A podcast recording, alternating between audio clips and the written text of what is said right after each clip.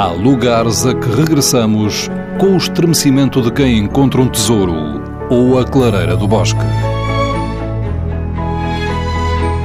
Neles nos apaziguamos ou celebramos a intimidade do mundo. Lugares Secretos. Uma proposta de Fernando Alves com edição sonora de Alexandrina Guerreiro e Erlander Rui. Luís Quintais, poeta, professor de Antropologia, Universidade de Coimbra. Um sítio possível, assim que me ocorre de repente, Parque Manuel da Nóbrega, acho que é assim que se chama, junto ao Parque Verde. Há um, um busto absolutamente maravilhoso, mais ou menos centro, no centro do parque, passa muito discreto, do Lanterno Quental, que é, eu acho que é uma figura fascinante, seguramente. Não sou de facto um grande leitor, mas é, é curiosamente o que eu acho maravilhoso é a beleza do busto em pedra e depois tem as mãos, é uma coisa de uma beleza, parece uma coisa viva, é uma coisa de uma enorme beleza mesmo, que faz uma pessoa parar, é uma espécie de suspensão no tempo, a ideia de que a maneira como todo o desespero da figura, toda a dimensão trágica da figura parece estar colocada naquele busto. E é muito bonito porque depois tem um plinto lindíssimo, modernista, de uma enorme beleza também. E curiosamente é um sítio quando nós perguntamos a maior parte das pessoas, mesmo aquelas que já vivem há muitos anos em Coimbra, elas não conhecem. E vale a pena passar e ver.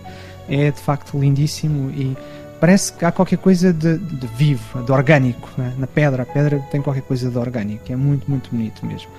E portanto é um lugar ou é um, um objeto é? que está num, num, parque conhecido da cidade passa com uma enorme descrição, não é? E portanto tem essa dimensão de, de quase uma espécie de quase invisível. E, no entanto, quando olhamos, quando atentamos, é de uma enorme, enorme beleza. Me lembro-me de outros lugares. Lembro-me, por exemplo, por falar justamente em arte pública. Lembro-me, por exemplo, quando atravessamos o Jardim da Sereia e tem as, magníficas esculturas do Rui Chaves, um, aqueles círculos gigantescos à volta das árvores, não é? Com um lado muito minimalista, mas também que tem todo aquele imaginário romântico do Rui Chaves e tem um poder tremendo, mesmo quando as, o trabalho escultórico dele está vandalizado, como é o caso, não é? Mesmo assim consegue permanecer ali uma espécie de tensão entre, entre o parque e aqueles objetos que de facto nos coloca numa situação por vezes difícil porque é, rompe com o nosso cotidiano, não é? Provoca uma espécie de descontinuidade no nosso cotidiano e nós paramos e pronto, é, acho que é para isso que a arte serve também, não é?